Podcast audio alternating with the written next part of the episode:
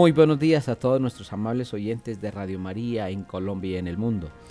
Estamos bajo la dirección del Padre Germán Darío Acosta y en producción audiovisual tenemos a nuestro hermano Camilo Ricaurte y en nuestro también en producción de audio a nuestro hermano Fernando López. Bienvenidos. La opinión, el análisis, editorial en Radio María.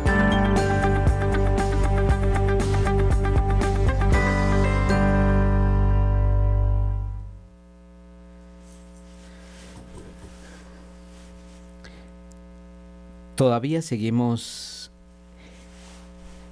en un momento muy difícil de la historia en cuanto a guerras se refiere en cuanto a la paz que se necesita el mundo. Quiero invitarlos a pensar un momento en este regalo que Dios nos da a todos, fruto del Espíritu Santo, como es la paz. Quiero invitarlos a todos a que nos unamos en red, lo digo así, en red de oración por la paz de Colombia y en el mundo. Sabemos que hay muchas cosas en contra de la paz. Por ejemplo, el hecho de no ser coherentes con lo que creemos, especialmente cuando creemos en Dios. La falta de coherencia trae rivalidades. No nos permite ser claros en muchas cosas. La ambivalencia al tomar decisiones, como lo mencionamos en estos días atrás, tampoco nos deja tomar partido ni, ni ver claramente hacia dónde vamos o qué estamos haciendo. Otro hecho importantísimo, el ser de lo que nosotros cada uno es, con lo que decimos y con lo que hacemos. Digo una cosa, pero no soy esa cosa. Hago algo, pero tampoco lo soy. Estos tres elementos deben ir muy unidos. Son elementos, son ejemplos de los cuales nosotros tenemos. Pero el hecho de la guerra está en el corazón mismo de cada uno de nosotros. Si tú quieres la guerra, si tú quieres la guerra, lo único que necesita es odiar. Ahí está. Pero Dios no nos creó para el odio. Dios no nos creó para, para ser distintos al amor, al bien, a la alegría, al gozo. Dios nos ha creado a cada uno de nosotros para el bien mismo. De modo que tú eres feliz haciendo el bien y tú amas haciendo el bien. Y tú amas el bien cuando más haces el bien y cuando más siente amor en tu corazón. Y este amor mismo te lleva a que tú creas paz por donde quiera que vayas. Otro elemento importante que, eh, nos, que nos lleva a la guerra es la falta del perdón. Muchas veces pensamos que la persona que nos ofende es la que siempre tiene que pedir perdón. Claro, debería ser lo lógico humanamente, pero no es lo lógico ante Dios. Cuando una persona pierde una relación, Aquí lo más importante es conservar la amistad, la relación que uno tiene con la otra persona. Y por más y por más que me hayan ofendido, yo no quiero perder esa relación, no debemos perder esa relación con la otra persona, sino lo que debemos es buscar que esa relación continúe. Continúe en buenos términos, claro está, en el bien, en el servicio, si es una persona importante, mucho más, si es la persona a quien más amo, mucho más, si son mi familia, mucho más. Pero a veces nosotros nunca perdonamos. Y ese perdón va creando, esa falta de perdón va creando en nosotros circunstancias de rechazo, de odio y muchas veces de violencia. Y la violencia hasta el asesinato o hasta el, la guerra misma. ¿Dónde está el inicio del perdón? ¿Dónde está el inicio eh, de una paz? En el corazón tuyo, no afuera, es en tu corazón. Si no volvemos a ser como niños, no entraremos en el reino de los cielos, nos dice el Señor. Es que el corazón de un niño no sabe odiar, el corazón de un niño es, es amor mismo. Entonces yo les pido a todos nuestros hermanos, a partir de estas notas eclesiales, que miremos cómo está el corazón nuestro. El corazón nuestro debe ser un corazón que esté dispuesto a amar, pero no amar solamente al que me hace el bien, sino también al que me hace el mal. No amar al que me, el que me bendice, sino también amar al que me maldice. No amar al que me trae beneficios, sino también al que me desprestigia o me trae incomodidades. Quiero que todos nos demos cuenta de lo importante que es el Evangelio en la vida de cada uno de nosotros. A todos les deseo un feliz día. Nuestros corresponsales tienen la palabra en Notas Eclesiales.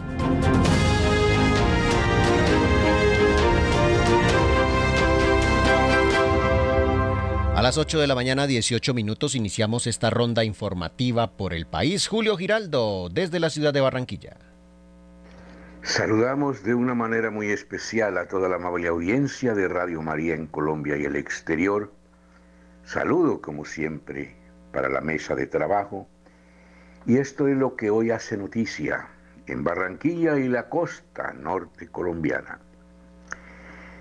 Aún se pregunta la gente aquí en nuestra ciudad de Barranquilla, ¿quién dio o quiénes pidió los permisos para la marcha del terror? Esto fue el pasado 31 de octubre, en la celebración del Halloween, cuando cientos de motociclistas se distribuyeron por toda la ciudad en unas marchas con pitos, con música, con bulla. Pero las tales marchas no fueron sino como se han denominado las marchas del terror. Fueron delincuentes que aprovecharon para atracar, para robar, para extorsionar. La gente que, se, que estaba sentada en las terracitas de sus casas, empezando a celebrar el Halloween, fueron atracadas, fueron heridas, fueron insultadas. Esto se volvió una batalla campal completa. La gente estaba desprevenida y llegaban estos vándalos y arrasaban con todo lo que encontraban. Fue una noche realmente terrorífica la que se vivió ese día en Barranquilla. Y aún la gente se pregunta, bueno, pero ¿quién dio ese permiso? ¿Cómo hicieron para salir en esa marcha? Bueno, ahí queda el interrogante y la experiencia para otros años. Y siguiendo hablando de estos temas de inseguridad, dicen las autoridades que 250 tiendas han tenido que cerrar sus puertas en el último año aquí en Barranquilla por las extorsiones a que han sido sometidos sus dueños, unos asesinados, y estas extorsiones siguen y las amenazas siguen y los atentados siguen. Estamos cansados realmente en Barranquilla de eso. Ya todos dicen en la calle, ya no más. Bueno, pero hablemos ahora de algo muy positivo y es el anuncio de Radio María de su banquete eh, mariano, la cena mariana, que se va a celebrar este 2 de diciembre. Yo desde aquí, esta ciudad de Barranquilla, le quiero pedir a todos los oyentes que puedan asistir a esta cena, que vayan, para que colaboren con la noble causa de esta emisora, de llevar la palabra de Dios a todas partes, de llevar el Santo Rosario a todas partes cuando más se necesita. Para todo esto se necesita dinero y esta sería la oportunidad de compartir, de conocerse mucha gente, de estar un rato muy sabroso en oración, en alabanza y colaborar con Radio María. También ya salió la agenda, una agenda muy bonita, eh, dedicada a San José durante este año. Es una agenda que no debe faltar en el escritorio de ningún ejecutivo, ni ningún estudiante, ni ninguna persona que quiera estar siempre al día. Qué santo estamos celebrando en el día de hoy, qué fiestas se celebran durante el año, y tiene ahí para hacer sus anotaciones, su diario vivir. Así que todos a comprar también la agenda para el año 2024. Desde la ciudad de Barranquilla y para Radio María, Julio Giraldo. Muchas gracias, Julio. Nos trasladamos a la ciudad de Medellín. José Luis Hernández con la información. José Luis, buenos días. Saludos amigos. Aquí llegamos desde la Bella Villa con toda la información noticiosa para nuestra amable audiencia. Atención. Ojo en las vacaciones. Estos son los peajes que subirán en el departamento de Antioquia. El gobierno alista un incremento en la tarifa de los peajes a cargo de la ANI y el Invías a partir del próximo primero de diciembre. La medida ya tiene haciendo cuenta a los propietarios de vehículos, sobre todo porque llega en la temporada de fin de año cuando tradicionalmente más gastos suelen tener los colombianos. En ese sentido, vale mencionar que los peajes de Antioquia sobre los que la medida tendrá efecto son los siguientes. Tome nota, amigo viajero. Guarne, Las Palmas, Zaragoza, Amagá, Primavera, Pintada, Puerto Berrío, Aburrá.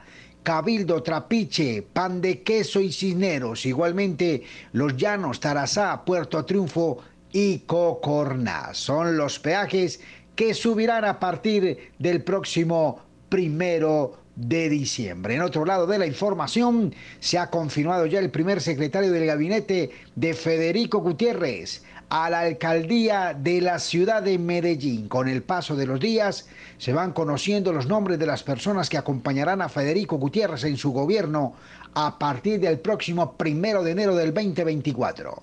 En la mañana de este miércoles salió a flote el nombre de Orlando Uribe Villa quien asumirá como secretario de Hacienda apenas Federico Gutiérrez llegue a la Alpujarra. Es el primer miembro del gabinete del alcalde electo que se hace público. Atención que Uribe Villa es administrador de empresas del CEIPA y especialista en estudios políticos de la Universidad de AFIDE. Ya estuvo a cargo de la cartera de la ciudad entre el 2016 y el 2019. Y la noticia nuestra tiene que ver con una noticia espectacular. Ya llegaron las agendas 2024 de Radio María. 2024 con una eh, advocación especial, la de San José, una edición especial en honor a San José por solo 40 mil pesitos. Mayores informes en el 313-591-3497 604-557-9589 en línea fija o yendo directamente acercándose a nuestras instalaciones en la calle 52, número 78B, 27, Barrio Los Colores. Le reitero, calle 52, número 78B, 27, Barrio Los Colores. Puedes acercarte allí, nos visitas, compartes con nosotros un buen rato y te llevas tu agenda. Si colaboras, participas, contribuyes para que esta señal nunca se apague. Amigos, ha sido toda la información desde la bella villa, la ciudad de Medellín. Informó su corresponsal José Luis Hernández. Un feliz día para todos. Muchísimas gracias, José Luis. Saludamos a Víctor Acosta desde la ciudad de Tunja, que presenta las noticias de Boyacá y el altiplano cundiboyacense. Buenos días. Buenos días, Padre Ciro Luis Fernando y audiencia de todo el país. Hoy en Tunja se llevará por segunda versión el día sin carro y sin moto que comenzó a las 7 a.m. y va hasta las 7 de la noche. Esto con el objetivo de medir la contaminación ambiental y contribuyendo al medio ambiente y el aire puro. Y además se estará el próximo viernes de este mes, 17 de noviembre, dando apertura y inicio al gran Festival Internacional de la Cultura por parte de la Gobernación de Boyacá, donde habrá invitados internacionales y toda una exposición de arte y cultura del departamento que se ha caracterizado, será su versión número 49. Y el día viernes de esta semana se hará inicio a las fiestas patronales en el municipio de Chivatán de la Virgen y del Rosario con toda una programación religiosa que tendrá su, su solemnidad el próximo domingo. Y en Soracá también a su fiesta patronal del Señor de la Columna y la Virgen de la Esperanza con fiesta de plaza. Esto con el objetivo de terminar ya todo el calendario que se tiene programado debido a las elecciones. Estas fiestas habían sido aplazadas y media maratón se llevó este fin de semana anterior por parte de los organizadores. Fue la primera y también en honor a los 132 años de la policía. Y el puente anterior en el centro de convenciones de la Cámara de Comercio de Tunja se llevó Expo Boyacá, donde participaron todos los municipios y todas las industrias, desde las comestibles hasta la industria automotriz y carrocera del departamento. Desde Tunja y para Radio María, por Víctor Acosta, un feliz día y un buen inicio de puente. Seguimos en la sabana de Bogotá, en la sabana de Cundinamarca. Edgar Muñoz desde del, municipio de Zipaquirá. Buenos días, Edgar. Cordial saludo oyentes de Radio María, soy Edgar Muñoz con notas de la sabana de Bogotá. Bueno, ya quedó finalmente definido el panorama de alcaldes y gobernantes para el próximo cuatreño en esta región que es de las más importantes de todo el país por la cercanía a Bogotá y esta área de crecimiento regional. Ya todos los alcaldes, bueno, los candidatos que ganaron, recibieron una credencial oficial que los acredita como próximos gobernantes y en consecuencia, pues les permite comenzar a hacer los empalmes respectivos para recibir sus administraciones a partir de enero próximo. En consecuencia, ¿cómo quedó esta provincia de la Sabana Centro? En Cajicá, Fabiola Jacome, ella repite alcaldía. Cogua, Cristian Chávez, joven nuevo en la política. En Cota repite Néstor Balcero. En Chía repite Leonardo Donoso. Gachancipá repite Alfonso López. Nemocón, Cristian Carrillo es nuevo. Concejal es nuevo, joven. Sopó, Fabiola Muñoz, nueva también como alcaldesa en Sopó. En Tabio, Carlos Javier Julio. En Tenjo, Iván Nemocón. En Tucancipá, Alfrando Forero repite otra vez alcaldía. Y Zipaquirá, fallan Mauricio Rojas, que era diputado de la Asamblea. Y también, pues, joven, llega a la alcaldía de Zipaquirá. Eh, notemos que en Zipaquirá la diferencia fue de cerca de 500 votos, entonces por eso hubo varias circunstancias y era muy importante el reconteo de votos, pero ya con esa credencial oficial que dio la Registraduría Municipal del Estado Civil, pues ya en pie estos alcaldes. Alcaldes que junto con el alcalde de Bogotá, Carlos Fernando Galán, pues eh, y el gobernador Jorge Rey, por supuesto, quedan para tomar decisiones importantes en el próximo cuatrenio. Un tema importantísimo que habrá que seguir estudiando es el Regiotran, que ya pues viene avanzado en todo lo que son estudios, va al tema de financiación, pero pues esto requiere recursos importantes también del gobierno nacional y será tema fundamental de estos 11 alcaldes que componen la Sabana Centro, del alcalde mayor de Bogotá y del gobernador de Cundinamarca, para que todos pues unidos trabajen por este proyecto que es uno de los más importantes que arranca de Bogotá y termina en Zipaquirá, el Regiotran del Norte. Por supuesto, otros proyectos también importantes habrá que debatir la región metropolitana, que ya ha hecho paso en, algunos eh, entes territoriales, pero por ejemplo en Zipaquirá y otros municipios se está haciendo fuerza para que esto se reverse y no siga adelante esta figura de la región metropolitana. Temas importantes que en esta zona de la región se tendrán que tocar muy juiciosamente a partir de enero del 2024.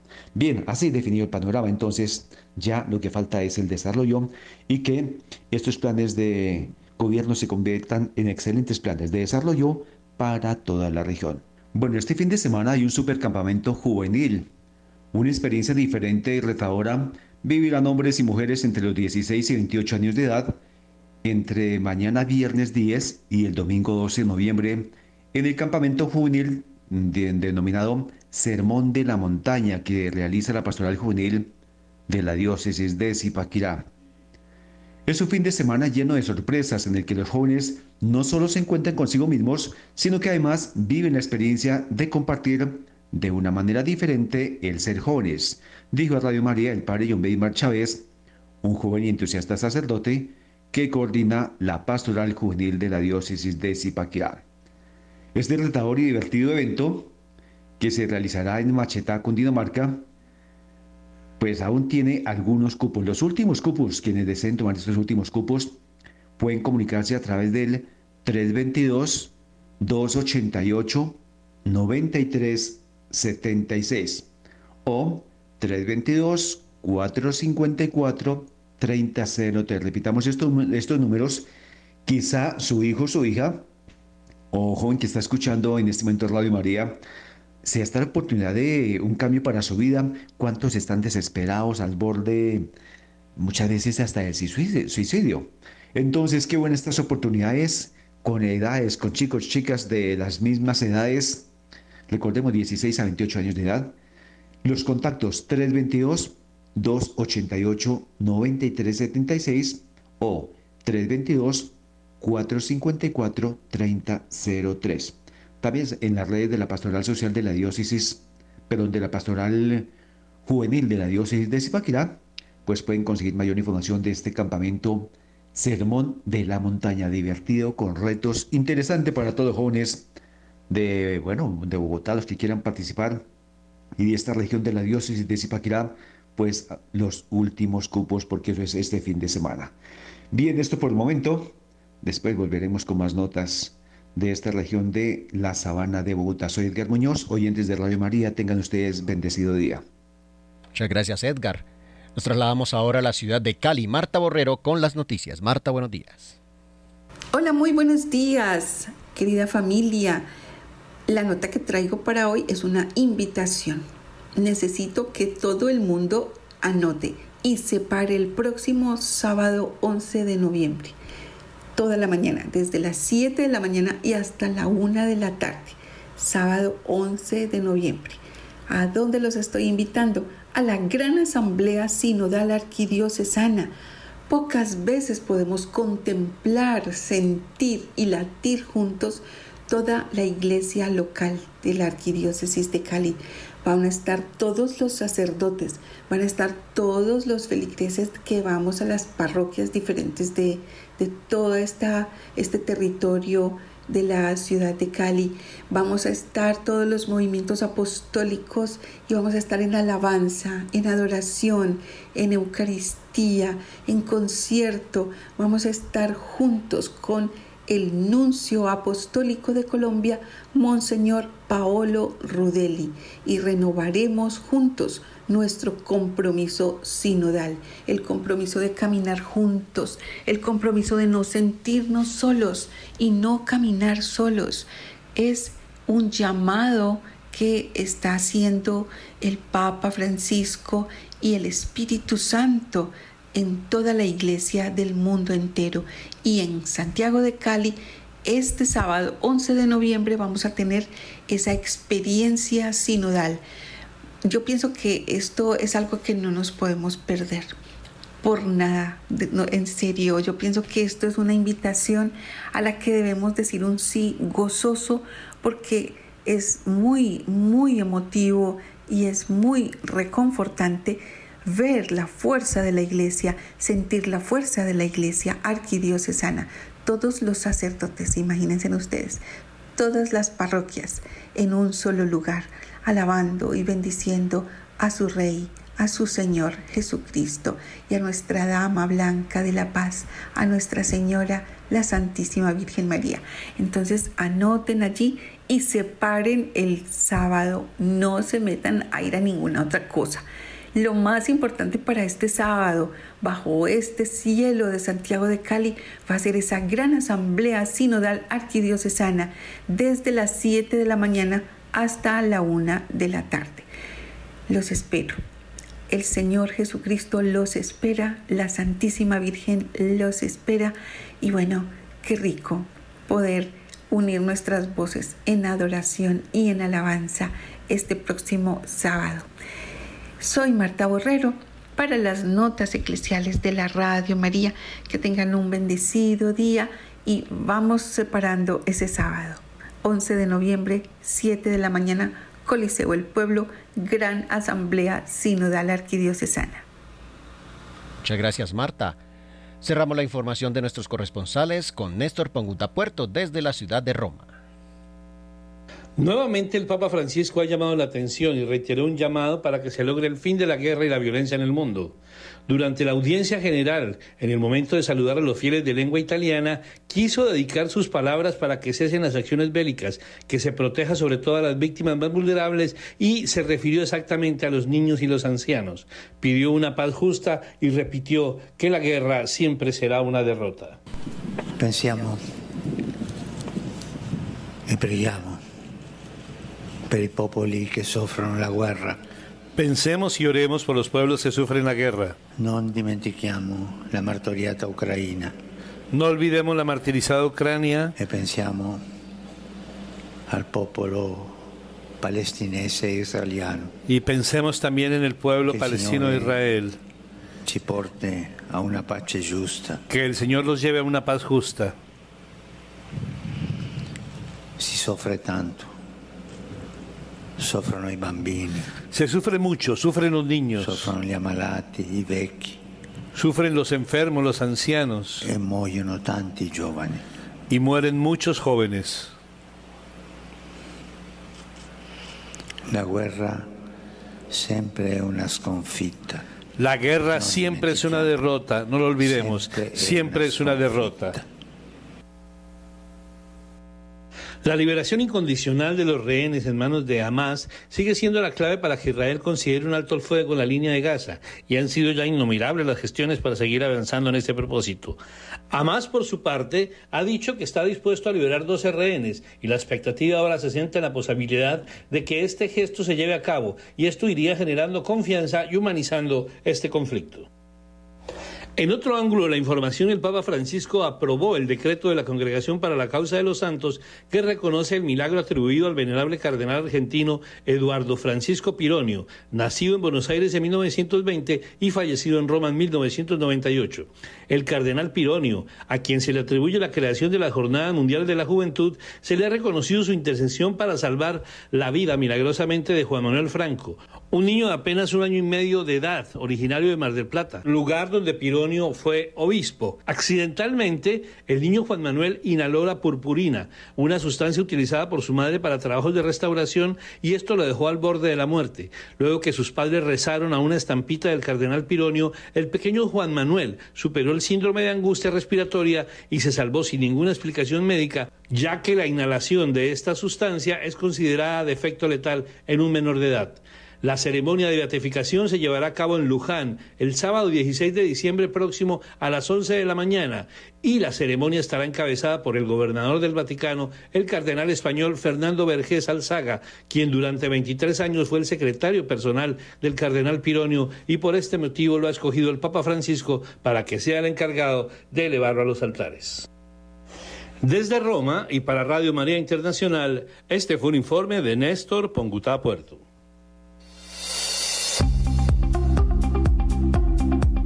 En el satélite Radio María, en Colombia, la gracia de una presencia.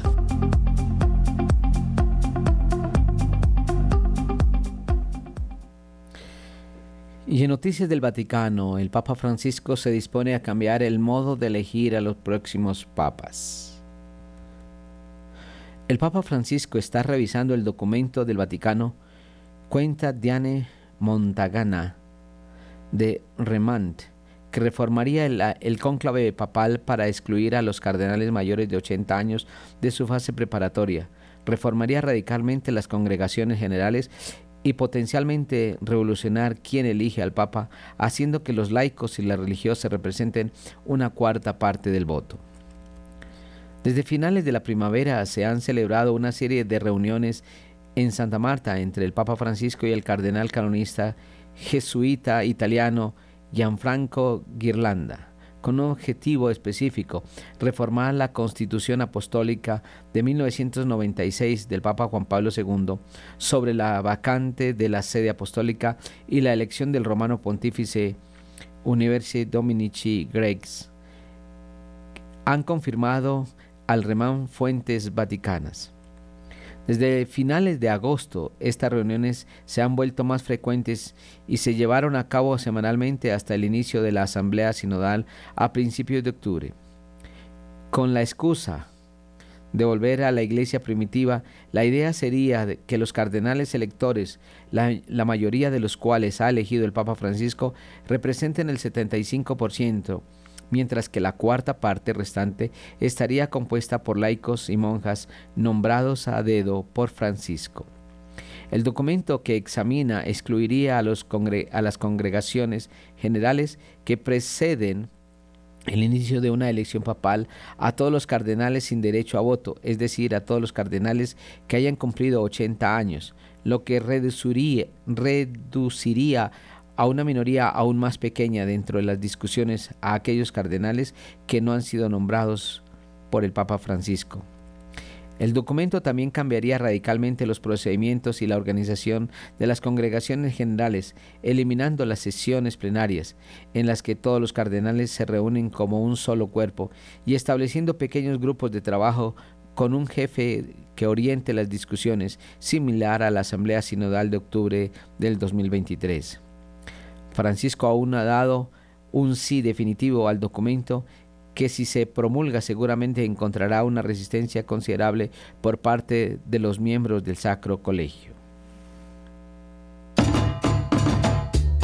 A nuestros oyentes de Radio María en Cartagena, los invitamos a la gran cena de inauguración el miércoles 22 de noviembre a partir de las 6 de la tarde en el Club Naval Castillo Grande Salón Piedraíta 3. Donación 100 mil pesos por persona. Informes al WhatsApp 310-604-0036 o 320-597-4683. Los esperamos.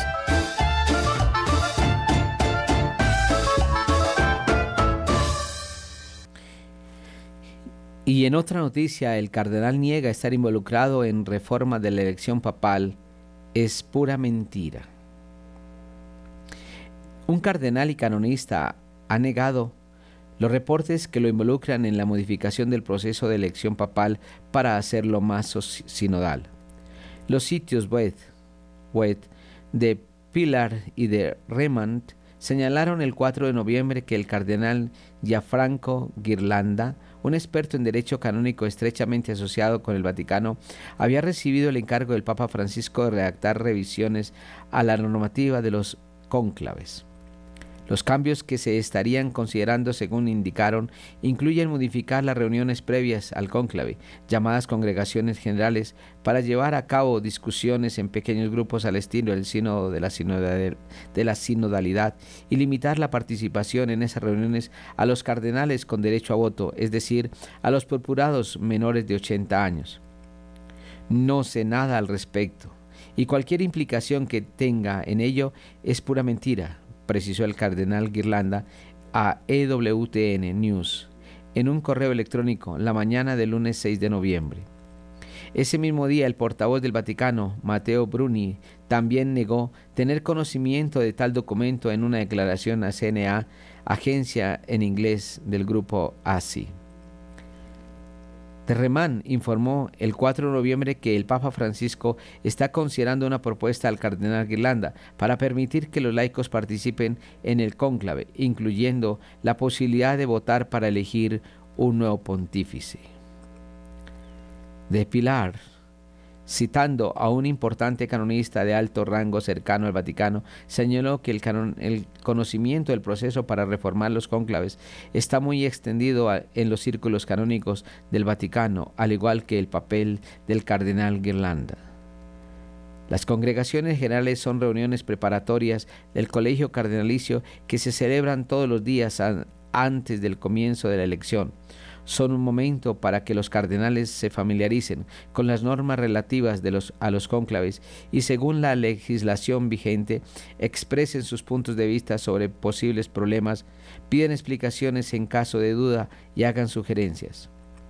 Durante las congregaciones generales, los cardenales pueden dirigirse a todo el colegio, pero uno de los cambios propuestos, según de Pilar, es convertir estos intercambios en conversaciones espirituales de grupos más reducidos de cardenales, similares a los debates en pequeños grupos de la Asamblea del Sínodo de la Sinodalidad celebrada en octubre.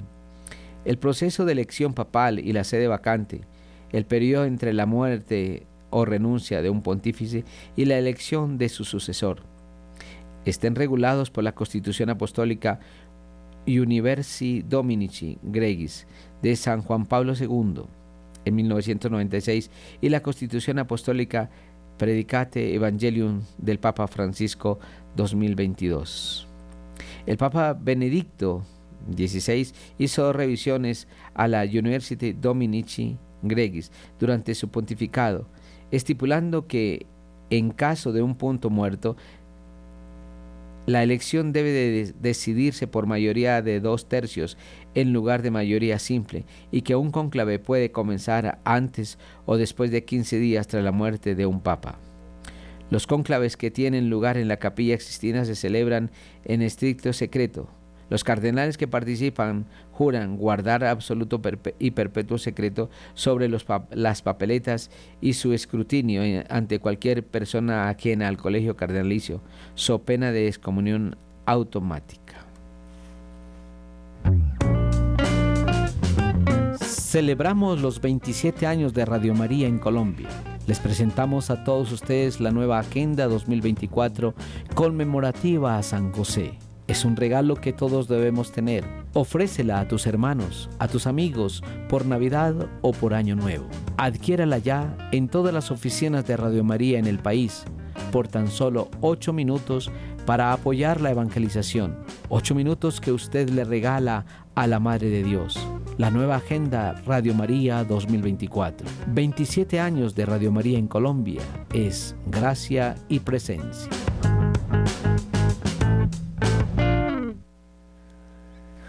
Arzobispo en Irak teme que la guerra en Tierra Santa se extienda a toda la región. El arzobispo caldeo católico Bashar Warda ha expresado a la Fundación Pontificia Ayuda a la Iglesia Necesitada su preocupación por que la guerra que se libra entre Israel y Hamas se extienda por todo el, por todo el Medio Oriente. Monseñor Warda, natural de Irak y arzobispo de Erbil, una región semi-autónoma teme que una posible teme que una posible escalada en el conflicto termine por descender a una una ola migratoria en Tierra Santa, lo cual explica el prelado sería devastador para la comunidad cristiana de la región, gravemente afectada por la violencia y la pobreza. En nombre de todo el pueblo y especialmente de las minorías que suelen ser las más castigadas sobre todo en situaciones de conflicto, pido a Dios no más guerra, afirma Monseñor Guarda, a la vez que pide a todos los líderes de la región que calmen la situación. Dios no quiera que esta guerra vaya más allá de lo que hemos visto últimamente. El ajuste de viejas cuentas podría, pondría en peligro la cohesión social de, en toda la región y es que la situación en Siria no está resuelta como tampoco lo que está en Irak manifiesta. Además, el, el arzobispo resalta que los cristianos de Irak están en máxima alerta y que incluso muchos aún no deciden si abandonar o no sus hogares debido a la violencia y persecución perpetradas por el Estado Islámico. Al-Qaeda y otras agrupaciones extremistas. También advierte que esta violencia podría impulsar aún más la migración, pues el miedo sigue presente Y es que aquí la guerra no fue hace 30 años, fue hace más, hace menos de 10. Monseñor Huerta asegura que en Irak quedan solamente 150 mil cristianos de los millón de del 1.2 millones que había antes de la guerra en el 2002. Para nosotros como iglesia, si no tienes a tu gente a tu alrededor, ¿qué sentido tienen las estructuras? Nosotros no somos como una ONG, nosotros dependemos de la presencia de nuestra gente, señala. Al mismo tiempo, el, prelado agradece la ayuda, a ayuda de iglesias internacionales y de otras organizaciones durante los años más difíciles de la guerra en el país, especialmente el apoyo al programa Becas Papa Francisco dirigido a estudiantes de la Universidad Católica de Herbí, una institución fundada por Monseñor Guarda. El prelado se encuentra actualmente en Londres, desde donde celebró la Santa Misa el Día de Todos los Santos en la abadía de Westminster. En su homilía recordó el sacrificio que tantos fieles durante la persecución de Al Qaeda, ISIS y otras organizaciones terroristas en Irak y en Medio Oriente, especialmente el asesinato en 2007 de su gran amigo, el padre Rager Ghani, por negarse a cerrar su iglesia en Mosul.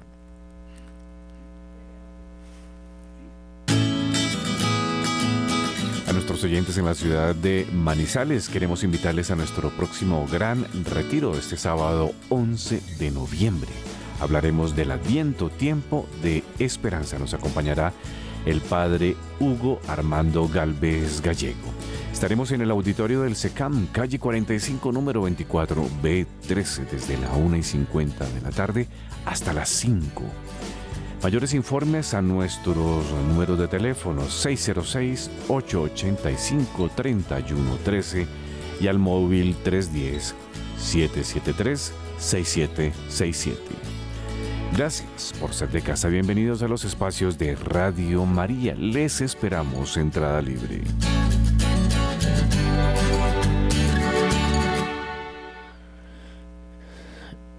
Francisco evangelizando se evangeliza a uno mismo, dice el Santo Padre.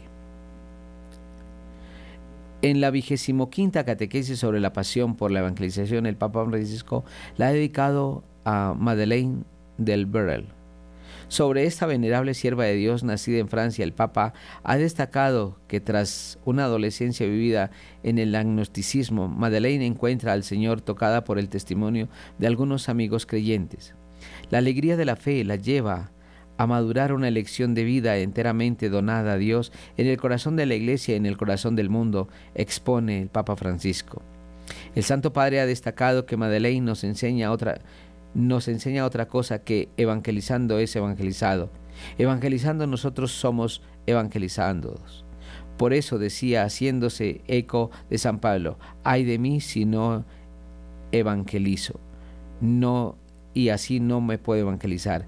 Evangelizando se evangeliza a uno mismo y esta es una hermosa doctrina.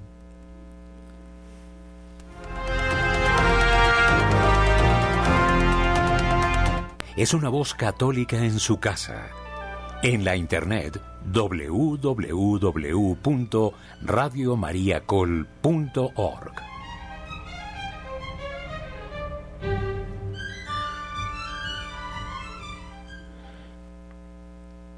Desde la India, Goa, protestas contra la construcción de un complejo turístico en el emplazamiento de San Francisco Javier. La semana pasada se recogieron más de 5.000 firmantes de residentes locales, entre ellos varios políticos y religiosos, oponiéndose a la construcción de un hotel de lujo en el, en el casco antiguo de Goa porque invade zonas protegidas cercanas a la capilla de Nuestra Señora del Monte. No es el primer proyecto de este tipo que se aprueba y atenta contra el patrimonio cultural y local. La semana pasada, más de 5.000 ciudadanos indios firmaron una petición contra la construcción de un eco resort de lujo que se construirá en la vieja Goa, ciudad del territorio federado del mismo nombre en el oeste de la India. Entre los firmantes hay también varios líderes políticos y religiosos. El proyecto invade los alrededores de la capilla de Nuestra Señora del Monte, una de las iglesias católicas más antiguas de la zona y un importante lugar religioso cuyos territorios deben ser protegidos por el Estado.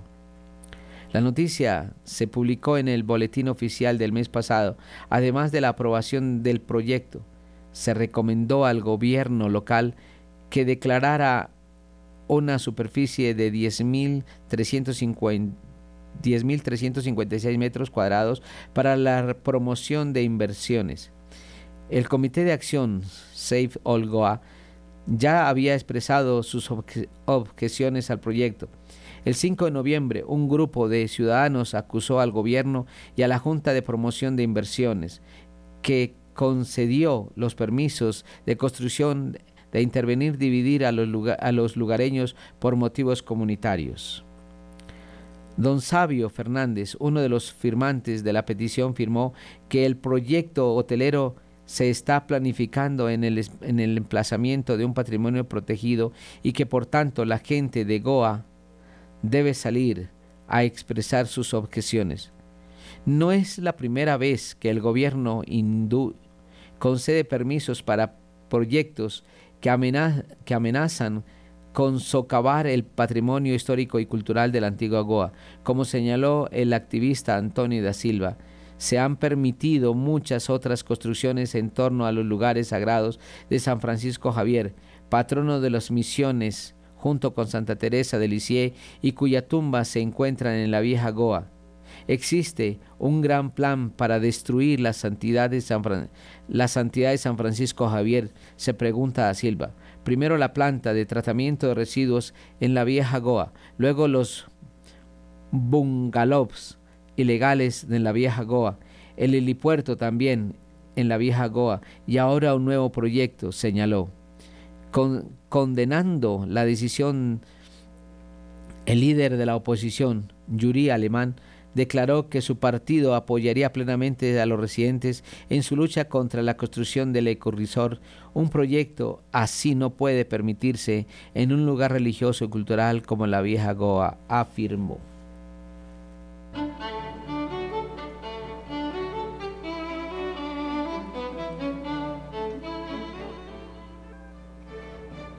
Una sola radio, una sola misión Radio María en el satélite.